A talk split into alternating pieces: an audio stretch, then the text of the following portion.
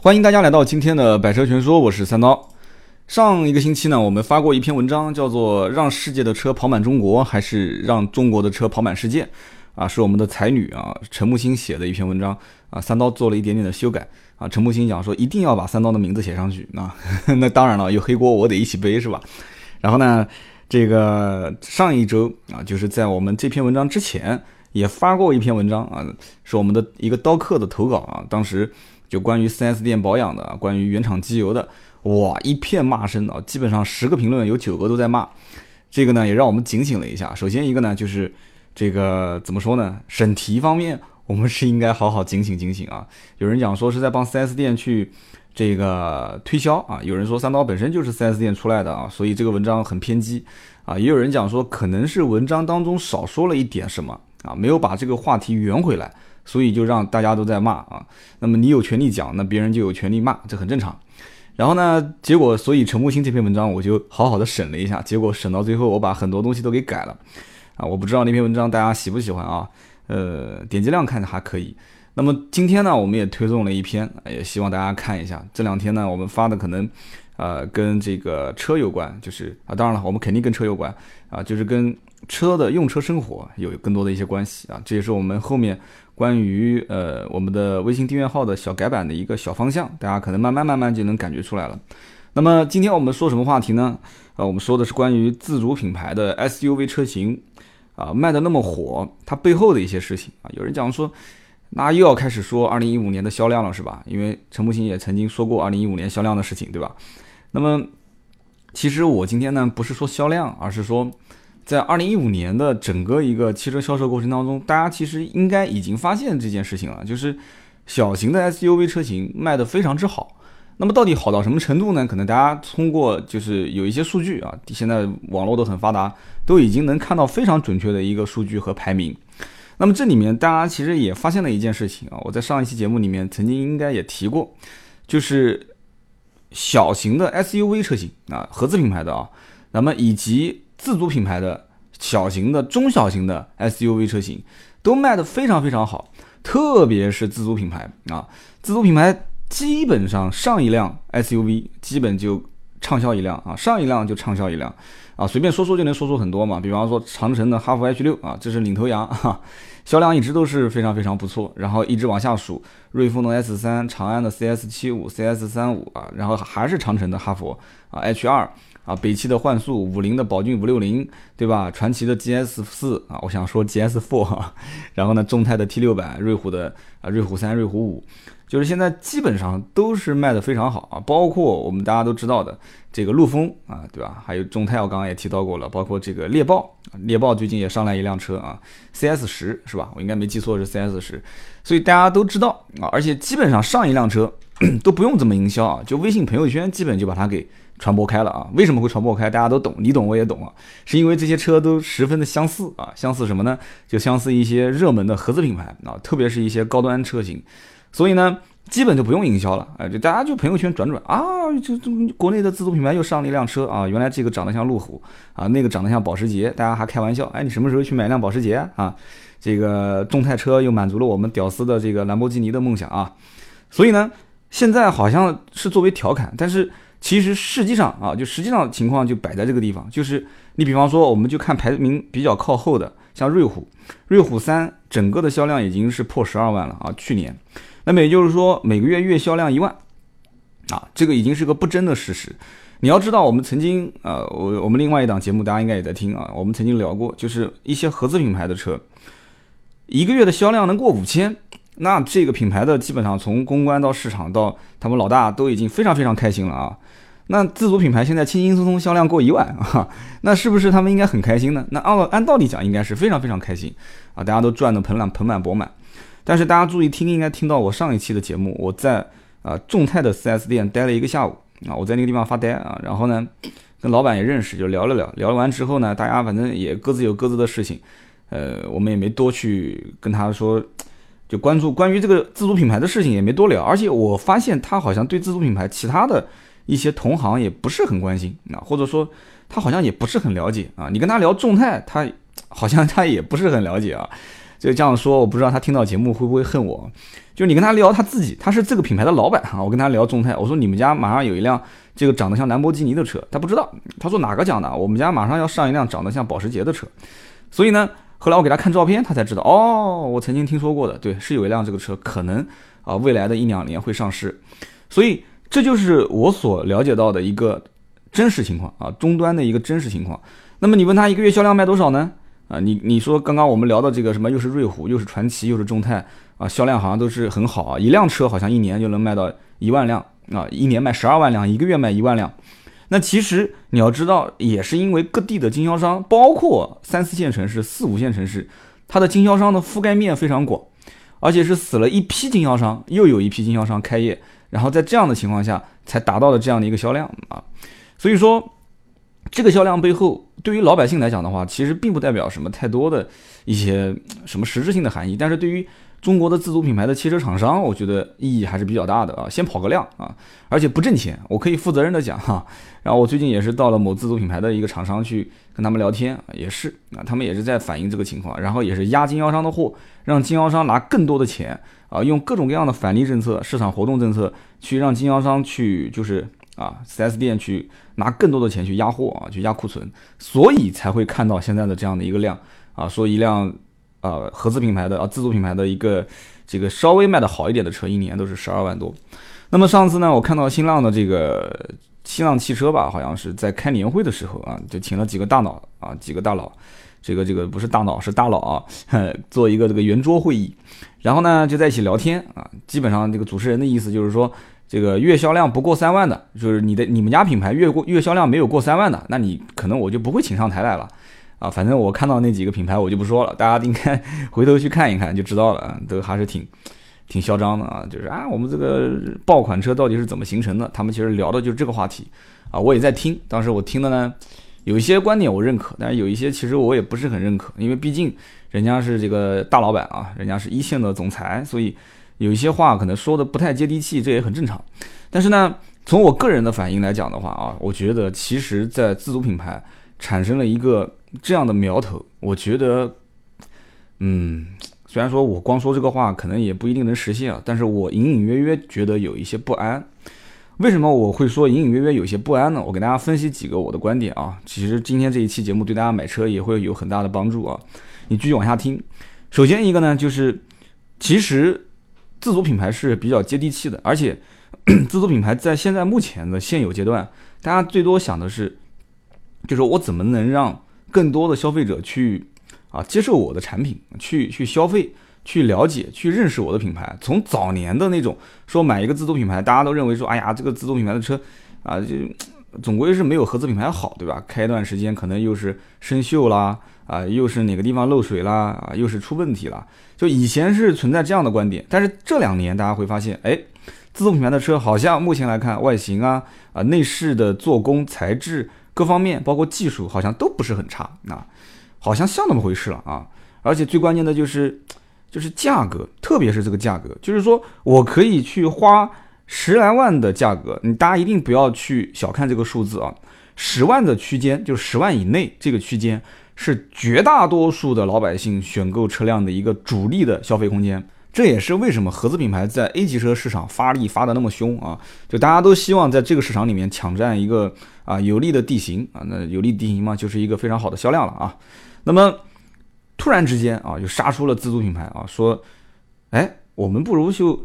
造一造这个小型的 SUV 啊，因为大家都喜欢开 SUV 嘛，对吧？那我们就造一种小型的 SUV，或者说车不小，但是价格打压在这个 A 级车的价格范围之内。所以一下子这两年啊，也就是在二零一四年、一五年这两年，大家就发现 SUV 的啊自主品牌车型开始卖的非常非常火啊，上一辆火一辆，上一辆火一辆。就刚刚前面提到的什么长城哈弗 H 六啊，长安 CS 七五啊，CS 三五啊，哈弗 H 二啊，瑞风 S 三啊，就这些车一辆接一辆，一辆接一辆的上市。而且中国人大家都知道的，就是反正只要有一个品牌上了一样产品，哎，特别畅销，然后大家就会一起上啊。包括七座的这个 MPV 也是啊。只要一上一辆特别火的，叭，然后自主品牌就全部都上，这里面就会出现一些小的让我感觉隐隐的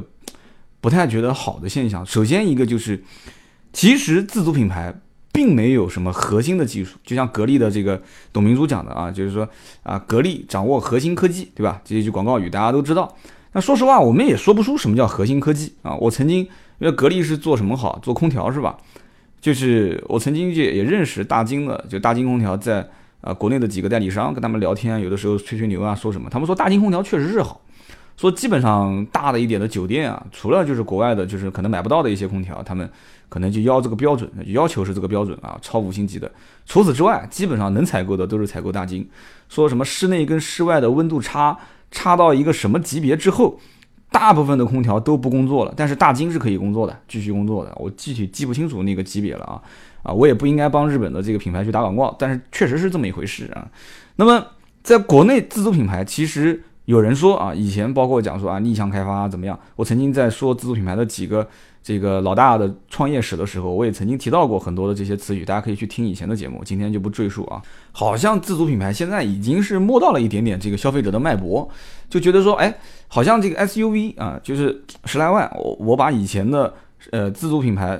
做不了的啊，合资品牌或者没有人做的，然后合资品合资品牌现在卖的非常好的，大概在二十万区间的这种车型，我按照它的尺寸，按照它的比例，按照它的甚至外形。对吧？有人讲说哈佛的 H 六长得非常非常像的这个啊，这个这个这个本田的 CRV 啊，是吧？啊，然后就不管了，这些像不像的事情我们就不多说了，因为像的太多了嘛。那么在这样的一个情况下，你出一个车价格很便宜啊，然后呢，你要知道发动机，很多人说已经是开始自主研发了。你比方说，你像现在很多的，我看朋友圈里面很多文章都里面里面都在讲，说其实这一次上榜的这么多啊销量靠前的这些车型。你要知道，大部分的品牌自主品牌现在已经不像合资品牌啊，就是一些大的厂商去采购，就所谓的三大件啊，就是现在的车上的装载的三大件，发动机、变速箱啊，包括动力总成啊、传动总成啊这些，已经不去采购了。那么，如果说发动机不采购了，那发动机从哪里来呢？那其实现在目前来讲的话啊，你比方说就以长城为例，我长城现在车上配备的是 GW 四 G 幺五 B 跟 GW 四 G 幺五 T。两款的发动机啊，就带涡轮增压的啊，我就讲涡轮增压啊。涡轮增压的发动机两款，那么主要是配在哪里呢？其实大家如果稍微细心一点，其实可以看到啊，GW 四 G 幺五 B 的涡轮增压是高功率的，它是放在 H 六跟 H 二的上面。然后 GW 四 G 幺五 T 是低功率的，它是在这个 C 五零的上面啊。那么有了发动机三大件啊，我们就说其中两个部分啊，有了发动机，那么变速箱肯定要有。所以今天我节目的一个重点，我长篇幅的就会说到关于变速箱的问题啊，这个也是为什么我对这个小型的 SUV 卖的那么好，有一点点担心的原因啊。有人曾经讲过这么一句话，说长城的哈弗 H 六卖的那么好，然后大家都在说说，哎呀，这怎么都是手动挡啊？为什么这个柴油版的才能买到自动挡，汽油版为什么不上个自动挡，一直都不上啊？然后大家都说这个什么个原因，都说不出一二三。我曾经无意之中，我曾经看到过一篇帖子，说的很专业。那篇帖子后来也就引申引申到让我想要去探寻这背后的一些问题点。就这个文章其实很早以前我就已经把素材做好了。那么今天我想到讲自主品牌的 SUV 为什么那么畅销，我就把这件事情又重新拿出来讲。我就把以前的那篇我已经找不到的文章又重新翻啊翻啊翻，花了好长时间，终于找到了啊。反正不管讲的对不对啊，有人讲说我不是。走这个技术流派的没关系，那反正有人做好这样的一个功课了。我虽然也说不出这个人是谁，如果有原作者听到了啊，可以跟我联系啊。我今天也算这个班门弄斧了啊，把你的文章也在这里面，就是用我的语言来表达一下啊。那么有人是这么讲的，就是说其实在国内啊，变速箱目前没有听说过啊有什么很就是突飞猛进的这样的一个技术，也就是说自主研发在变速箱方面还是存在很大的一个短板啊。那么，发动机啊，除了长城刚刚讲的，包括奇瑞，其实现在它自己也是有自主研发的发动机。大家其实都知道，包括广汽的传祺啊，也是说自己的那个 1.3T 涡轮增压的发动机也是自主研发的啊。包括长安啊，CS35、CS75 都说啊自己是自主研发的发动机，这些都没有问题，都认可。但是现在的问题点就在于说，它变速箱从哪边采购啊？所以这个时候大家就可以看到，长城，我们就以长城为例啊，长城的 1.5T 的这个哈弗 H6 的车型。有人讲说，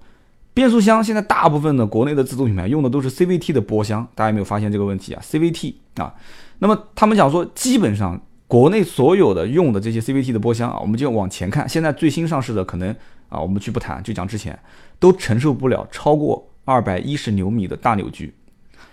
那么，因此当时长城在选择波箱的时候，就选择自动变速箱的时候，因为它的发动机用的是我们刚刚讲的高功率发动机 GW 四 G 幺五 B 啊这样的一个涡轮增压发动机，可以大家可以看一下它的数据嘛，就是这样的一个涡轮增压发动机的数据是多少牛米多少功率啊？我记不太清，对数字不敏感，大家可以去看一下，它达不到这样的一个扭矩，所以注意啊，大家提到了一个这样的观点，就是变速箱的采购，长城当时采购不到 VT 三这样的一个级别的变速箱。只能采购到 VT 二，VT 一那是老款的，就可能是七几年的变速箱了啊，只有 VT 二，所以啊，有很多人讲说，国外现在自动变速箱领域对国内啊，对国内对华对中国人对中国的品牌是技术封锁的，所以因此啊，长城的变速箱一直都是当时没有上啊，没有上，因为达不到这个这个一个一个大扭矩的一个配比，所以。VT 三的这样的一个级别的变速箱就没上，那有人就要问了，那这个 VT 一、VT 二、VT 三到底是个什么意思呢？我就不太搞得懂啊啊！那包括我们再回过头来再插一句，那这个我们刚刚讲的这个 C 五零啊、C 三零上面用的 CVT 的，就是 VT 二啊，它就是有自动挡的变速箱。那 VT 二最大承受扭矩是多少呢？是一百八十六的牛米啊，在四千两百转的时候，所以它最大功率就是九十八千瓦，它的最大的扭矩就是。一百八十八牛米啊，比这个最大的极限值一百八十六多了两牛米，那这个应该没什么问题啊。所以这就是 C 三零、C 五零上面用的那台变速箱跟发动机。那么回过头来讲的话，那现在国内到底是怎么回事呢？就是这个发动机好像现在技术已经这个还不错了，但是变速箱为什么就一直不行呢？这个时候我们就要提到一家公司，这个公司。哎，那可就牛的差了啊！有人讲说，但也有人讲说，这公司是在欧洲混的不行了啊，才回到中国啊，然后在中国现在混的是浑身啊，还浑身的风生水起啊。这家公司叫做邦奇动力啊，只要经常逛论坛或者经常研究啊中国自主品牌车啊，或者说你去买自主品牌车，然后你无意之中你看到了一些相关的名词，你应该是看到过，你哪怕没有看到过邦奇动力这四个字，你肯定看到过邦奇这两个字啊，邦就是那个。我想说杰士邦的邦啊，大家会不会说我很污啊？我也不知道怎么说，反正就是帮忙的帮，去掉下面那个啊偏旁，奇就是奇特的奇啊，叫邦奇动力。那么 邦奇动力的这家公司呢，很巧啊，在南京，所以说南京也是一个啊，以后会不会成汽车的这个像美国的底特律啊？那那那三刀就幸福了，天天就游走于各个工厂之间啊，哎，是不是冥冥之中也是因为这个，所以三刀才走上了这个汽车脱口秀的道路啊？这公司在南京，而且就在南京的新港开发区啊！我改天我还正想有机会去看一看这个公司，非常我查我查了一下百度地图，非常隐蔽啊，在一个森林里面啊，旁边又有湖又有森林，风景还不错，而且看样子这个厂的规模还不大，我就觉得很奇怪啊！而且呃，有人讲说你登录这个网站，你会发现这可能是一个山寨公司啊，这个网站看上去就像十多年前的那种风格啊。然后呢，这家公司基本上你找不到什么相关的中文介绍，但是你如果稍微了解一点，你就你就能知道，这个邦奇动力其实它就是一家专注于设计和制造 CVT 变速箱以及混合动力的企业啊。这个公司其实早在早在一九七二年在比利时啊就已经成立了啊，是一家非常老的一个公司。然后七四年开始在欧洲就为很多的中小型车提供 CVT 的这个变速箱的解决方案。但是呢，因为欧洲的汽车市场对 CVT 变速箱不是很感冒，所以这个公司在欧洲混得非常不行。哈，但是呢，两零零七年的时候，这个公司搬到了中国啊，搬到了中国的南京，在南京建了一家叫做邦奇啊邦奇自动变速箱（括弧南京有限公司）啊，南京是个福地啊。然后正好赶上中国的市场里面自主品牌。突飞猛进啊！而且最关键的一点就是自主品牌的车，它需要自动变速箱，但是自己又没有技术研发。国外的很多的一些自主的啊，不是要自主的，国外的很多一些大厂的变速箱又对华作为一个封锁啊，所以这个里面反过来看啊，大家都知道，其实早期的合资品牌啊，就是自主品牌的这个车辆发动机都会讲到一个叫啊，我们的发动机都是用的三菱的。其实这个也不是一件很光彩的事情，为什么呢？因为当年其实，这个怎么说呢？用三菱的也是叫四 G 啊，包括有人讲说长城的这个发动机的编号四 G 幺五 B，你上网百度一搜能看到四 G 幺五 B 其实就是三菱的一个发动机的编号，所以有人讲说是山寨三菱的发动机，但是这个因为我我达不到这么高层面的说能从各个数据方面带你分析是山寨还是不山寨，但是目前所有的啊主流媒体都说这是一个啊自主研发的，包括他已经拿到了一个二零一一年的好像是一个十佳发动机的一个奖项，所以。这个我们也不好去去评论啊，三刀也不是这么专业的一个一个技术型的人才啊，我们就随便跟到这个文章往下走啊。那么当时我们看到啊，就是这个三菱的发动机在自主品牌的车上去用，我也当时没觉得说有什么的，但是我也当时一直在关注很多文章，文章里面就在讲说，其实用这个洋发动机，就是国外的已经淘汰的四十年前，当时我记得没错的话，应该就是三四年前的日本的一些破旧的技术生产线啊，花大价钱拿到国内来，然后再把它装在自己的车上。啊，其实是一种耻辱啊，其实是一种很不光彩的一个，一个一个一个一个事情。但是怎么办呢？那你想想看，怎么办？你你中国汽车产业在往前发展，而且中国那么大的一个市场，那么多人捧着钱要买车，你换作是你有这个生意在前面让你做，你做还是不做啊？你是自己慢慢的在家里面去勤学苦练，哎，去去研究研发发动机，研发发变速箱，还是说国外有人愿意把淘汰的技术，但是淘汰的技术拿过来也能用啊？先把这个市场先，先一个萝卜一个坑，对吧？一个板凳一个屁股，你先给他坐着啊，坐在那个地方之后，我们再慢慢的谈发展，对吧？口袋里面没有钱，你怎么谈发展呢？就像我之前有的时候讲的，我说像吉利这个公司，我觉得就很实在嘛，对吧？前段时间北京开会 啊，但我没去啊，我们的这个这个这个合作伙伴啊去了北京，看到了李书福的女儿啊，参加了这个北京的郑和岛郑和瓷器的一个会议。哎，很遗憾啊，当时应该我也去瞄一眼啊，我给他发张名片啊，好好聊一聊。其实这个应该怎么说呢？自主品牌先把钱赚到手。为什么提到吉利呢？我觉得吉利这个政策就很对的啊，走的路线先赚钱，不要多想。钱赚到手之后，对吧？国家也扶持你，再一把头在国外收一家公司回来嘛，对吧？但你别收像悍马这种公司，我觉得收悍马这种公司一般，我就不说了啊，我想说脏话的啊，那你敢听我也不敢说。所以呢。你比方说，你收购像有一些核心技术的公司，但是你前提条件是中国人也很会做生意，你是不是把技术都开放给我？啊，你不开放，光是买个空壳，那有什么用啊？就像我以前讲某一个啊汽车品牌去收购国外的某一个汽车厂商啊，那那那一次我可能讲到一些敏感的话题了，结果我那期节目被删掉了嘛，啊，后来好像剪剪剪剪又后来又给上了。就因为后来我了解了一下，我也问了当时这个，其实也可以说嘛，就是南汽嘛，我当然也问了南汽的一些老领导，他说这里面可能涉及到一些确实不太不太能讲的一些事情，因为在历史层面上没有被定性的一些事啊，我当时节目里面说了，所以说你比方说去收购当时的罗孚，对吧？罗孚工厂里面最后的一批很多的这个设计图纸啊，当然这是小道消息讲啊，小道消息说都被烧掉了，反正就在你收购的前夕全部被摧毁掉了。啊，就是因为最后一家接手的是日本企业啊，本田，嗯，所以呢，这个里面我也不知道该怎么说了。包括从沃尔沃手上啊买它的时候，它最后接手的是福特，啊，这福特当时也没有把很多的技术啊，反正这个那个的，我我没有了解清楚就不说啊。那哪天我等我了解清楚了，我再讲啊，这里面的很多一些问题点。但是目前来讲的话，变速箱确实对华是对中国是有很多的封锁。那么因此，这家叫邦奇动力的公司在中国就混的是风生水起啊。那到底混得好到什么程度呢？那我列一个名单给你看，你就知道了。在国内，基本上你能看得到的这些品牌啊，我读给你听听，你就知道了啊。包括海马、吉利、江淮、比亚迪、长城、长安、北汽啊，包括东风、东南啊，你你想想看有多少了？这些都有啊。包括以前呃上市过一段时间啊，现在我不知道有没有退市了。包括就是就是北京的叫什么？北京莲花是吧？莲花轿车都用。啊，全部用邦奇动力的 CVT 变速箱。那么有人讲说，那这个邦奇动力的 CVT 变速箱到底好在什么地方呢？这就回到我们刚刚讲的那个 VT 一、VT 二和 VT 三、VT 四了。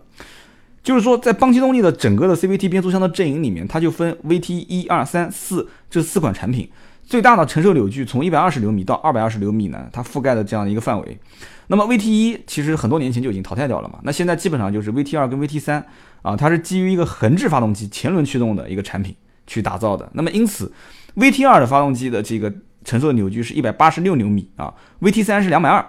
那么国内目前来讲，自主品牌的小排量车基本上搭载的都是邦奇的 VT2 啊。你以后到 4S 店，你去跟他们聊天，你一聊啊，你说出这个，人家会觉得哇，你很专业啊。VT2，所以呢，目前来讲的话啊，你如果发动机用的是高功率的，那 VT2 的发动 VT2 的变速箱基本上可能很多厂家就不太敢往上去安了，那就要等 VT3 啊。这里面可能涉及到生产线的问题啊，技术上的问题啊，包括有曾经也有人讲过，H6 当时其实一直没有。啊，设计一个一个去搭载这样的一个高功率发动机的一个空间，所以在设计上面也有一些缺陷，但是这个我无从考证啊。哪天我找到相关的更专业的文章，我可以从这里面去说啊。那么因此，很多人就讲，有人有人讲说，VT2 的这个变速箱其实不是很先进，因为是邦奇动力零七年的产品啊，和以前的产品去比呢，也只是多了一个独立的 TCU 的控制单元。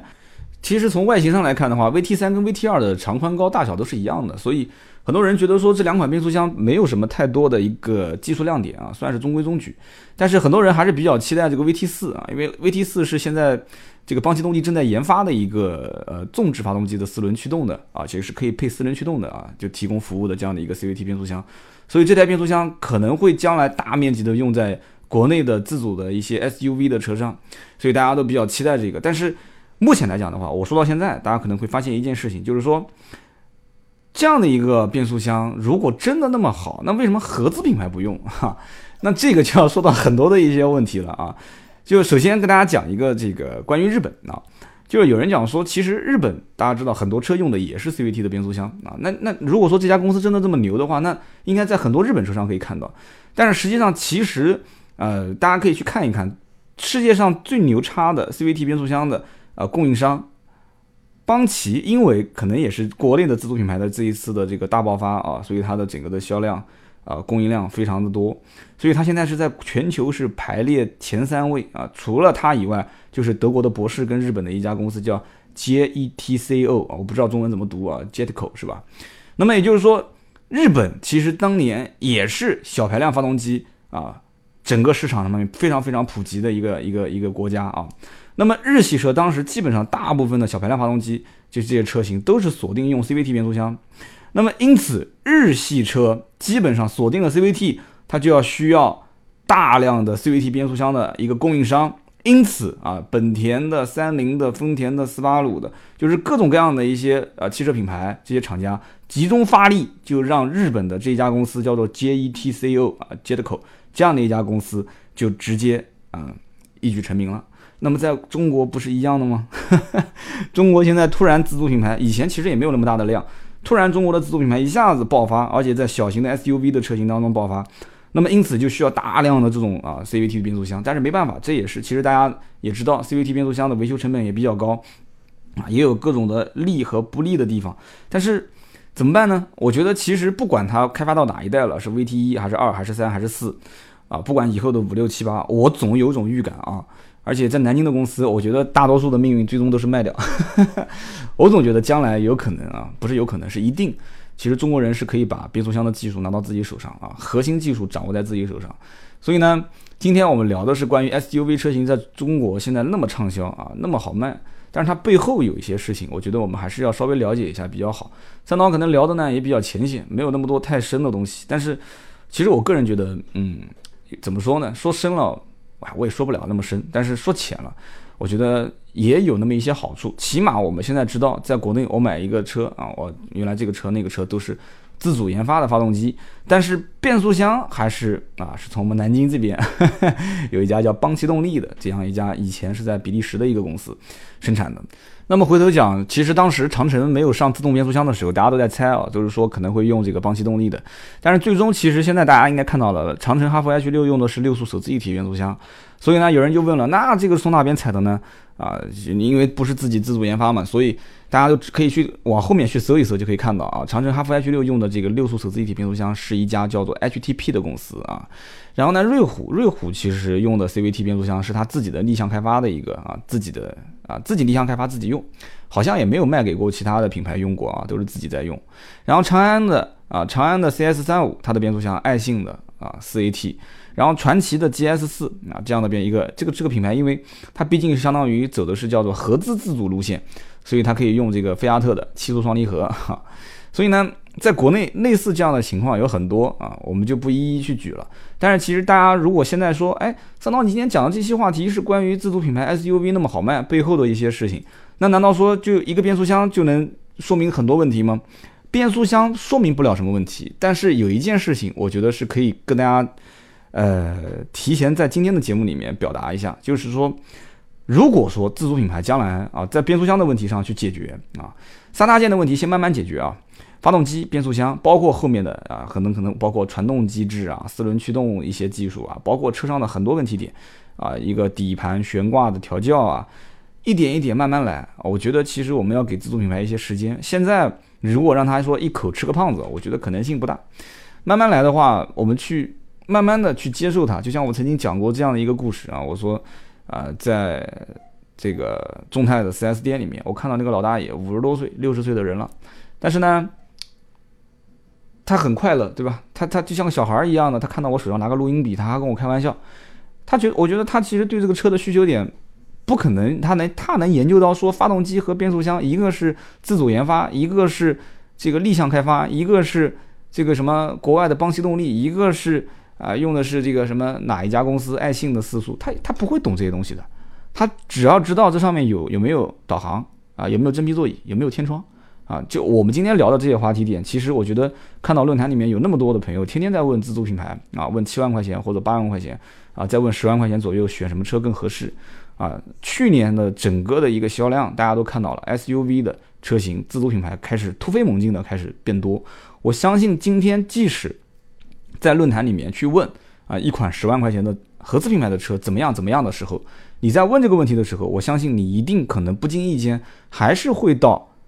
自主品牌的 4S 店去逛一逛，去看一看，会有这种可能性的啊。所以呢，我慢慢的去聊，今天可能只是聊到其中一个小点啊，关于。啊，自主品牌的 SUV 车型当中配备的关于变速箱的一些小问题啊，小的一些事情啊，也是借用 SUV 现在国国内的自主品牌卖的那么好的这样的一个势头，这样的一个话题，我们把它给展开。那么节目最后呢，说个小故事啊，也是跟今天的这个节目比较比较相似，比较应景啊，听到最后都是铁粉。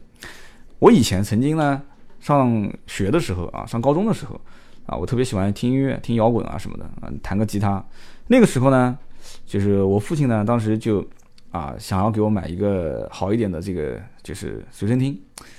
那么那个时候呢，给我买了一个非常好的啊，就是超薄的索尼的那种带什么正正面、反面倒带的那种啊随身听，很贵。结果很不巧啊，当时给宿舍搬家的时候啊，所有的不值钱的东西都给我搬走了。结果最贵的这样的一个随身听给我丢在了宿舍的一个小角落里面，然后当然了就没有了。当时我很心疼，你知道吧？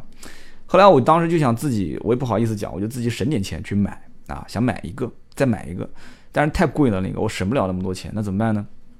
啊，那我就在想，我说，哎，因为身边有一些啊先富起来的那些同学啊，他们家就已经开始用 CD 了啊，那个时候还有 MD 啊，MD 当时是一个奢侈品，我们根本就不敢想象的啊，呃，就是那个那个那个多功能按键是一个像长小长条一样的，就像一个棒子一样的那个 MD。所以呢，当时 CD 是最容易选的，但是 CD 机也很贵，我也买不起，那怎么办呢？当时我就去逛那些啊，就有点像那种，就是卖山寨的杂牌的那种电器店，那里面就会有很多款国内的山寨的啊，就是自主的这种那种那种 CD 机，很便宜啊，三百多，我到现在都能记得，三百多、五百多、四百多，反正你要什么样功能都有。当时呢，我也是觉得，就是我听我听磁带嘛，家里面那么多磁带，磁带将来一定是会被淘汰掉的。我当时已经非常非常确定，当时没有一个叫 M P 三的东西，我当时就就觉得 C D 将来一定是啊，当时我也没想到 M P 三将来会把 C D 给替代掉。我当时买的第一个 M P 三是一个叫柳曼的啊，一个二百五十六兆的，现在还在家里面能看到啊。那么当时我就决定，我干脆就不要省那么多钱去买一个磁带机啊，再买一个索尼的磁带机，我直接。就花个三四百块钱，我就买一个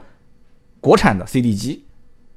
我就先听着啊，我起码我起码我的 CD 将来听听听听到最后，哎，我手上可能有点闲钱，或者我当然了，我高中毕业还要上大学，那我可能将来打打工，我挣到钱了，我再换个好的就是了，对不对？我 CD 不会丢嘛。可是你现在买一个再好的磁带机，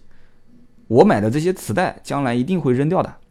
所以就存在这样的一个问题点，当时我就买了一个啊，就是山寨的，现在找不到了一个一个 CD 机，哎，我觉得也挺好的，跟了我好长时间，应该跟了我好几年。而且很多一些当时我印象很深，就是人家买的那个 Panasonic 啊，买的一些索尼的 CD 机，它读不出的碟，还有包括那种打孔碟，放到我的机子里面听的哇，呃，然后插上那个索尼的耳机，以前还有那个爱华的耳机，听起来效果都很好啊。所以我所得到的乐趣，他没有得到啊，对不对？那么但是他有钱人得到的那种索尼啊、爱华啊或者 Panasonic 的那种那种 CD 机的那些乐趣，我也没有得到，但是。对吧？这个这个很难说。那后来我该有的都有了嘛，啊，所以这个需要个过程，需要有一个过程。毕竟不是什么人一上来就可以去买一个爱华的随身听，哎，买一个，当然爱华现在也没有了，买一个松下的，啊，买一个这个叫什么来着？买买一个索尼的随身听啊，CD 机。而且你要想一想，他在买索尼呀、爱华这些 CD 机的过程中，他也只是历史潮流中的一个产物，仅此而已，啊。长江后浪推前浪，说不定再过一两年啊，一个 MP3 一上市，哈，你买再好的 CD 机，最终在家里面那也只是一个砖头啊，也没啥用啊，你还是会去听 MP3，甚至你到最后手机出现了啊，智能化的手机，MP3 也不用了，全是浪费，那些东西都扔在旁边，反而像我这种啊，三百块钱买了一个国产的 CD 机的人，过渡一下啊，啥也不用买啊，后面直接用手机直接 就上大屏了，对吧？这个故事呢，我也不知道想说出什么道理，但是呢，我就发现跟今天这个话题有点应景啊，有一点点像，就是说在国内自主品牌啊，当时我也没去想说那个 CD 机里面有什么自主研发的科技，有什么核心科技掌握了的，我也没想过那么多，反正你只要让我能听就行了。就像现在，很多人其实想法很简单，跟我一样，只要让我能开就行啊。有一个 SUV，为什么呢？因为隔壁老王开了 SUV 啊，我不能这个没面子，对吧？以前一直开轿车，现在要换一辆 SUV。所以呢，我觉得隐隐不安的就是这一点，就是大家现在这种风气啊，就是大家知道，其实，在自主品牌，它本身是一个小朋友，就像小孩子一样的，他是没有节制力的啊，他是没有自制能力、自控能力的，而且他也需要大家去疯狂的消费。所以这个时候，如果大家疯狂的、不理智的去消费啊这些 SUV 车型，有些人根本就我觉得他完全不适合开这种 SUV 车型。你做商务的，你干嘛买 SUV 呢？对不对？你做生意的，你干嘛 SUV 呢？就是那种要拖货的。对不对？你买个七座的 MPV 不蛮好的吗？或者买个大一点的轿车，后备箱空间大一点的，就是说过于盲目就会造成汽车厂商就开始过于盲目的去生产，然后大家就觉得说山寨也不错，外形哎山寨的越像越好，那厂商就会觉得他为了迎合你的胃口啊，他也去山寨，越山寨他越得越好越开心啊，所以卖的觉得超过两万辆三万辆他更开心，所以最终会出现一个一个困局，经销商不停的压货，然后呢车子价格越卖越低。厂商又挣不到钱，经销商被资金链拖死啊！就到最后，你本来看这个还是挺好的一个场面，到最后就越做越差。所以说要慢慢的去养啊！我觉得我们作为一个汽车脱口秀啊，我也不敢说自己是评测人，一说大家又要骂啊。作为一个汽车的一个传播的一个一个一个小小苗苗啊，其中一个一份子而已。我觉得更多的还是要告诉大家，要理性消费，要分清楚自己到底是选择一个轿车还是 SUV 啊，是选择合资还是选择自主。啊，是选择一个又大又有面子的，还是选择一个相对小而精致的？这是一个非常核心的问题啊。行啊，节目今天啊啰里吧嗦说了快四十分钟了啊，也别希望大家 别说我啰嗦，我希望大家继续听我的节目啊，也希望好朋友呢啊参与到我的互动里面来啊。三刀的微博最近狂刷啊，有人说我现在是微博狂人啊，天天在刷微博，可以加三刀的新浪微博啊，直接搜“百车全说三刀”。啊，很遗憾啊，目前新浪觉得我不是什么大咖，所以不给我认证啊。我申请过两次都没有被没有被认证通过，啊，没有关系，反正反正不认证，大家知道是我就行了。新浪微博啊，百车全说三刀，呃，然后我们的微信四六四幺五二五四，大家可以去加，在微信里面我们有论坛，我们还有订阅号，希望大家可以关注我们除了节目以外的东西，谢谢。好，我们下期节目接着聊。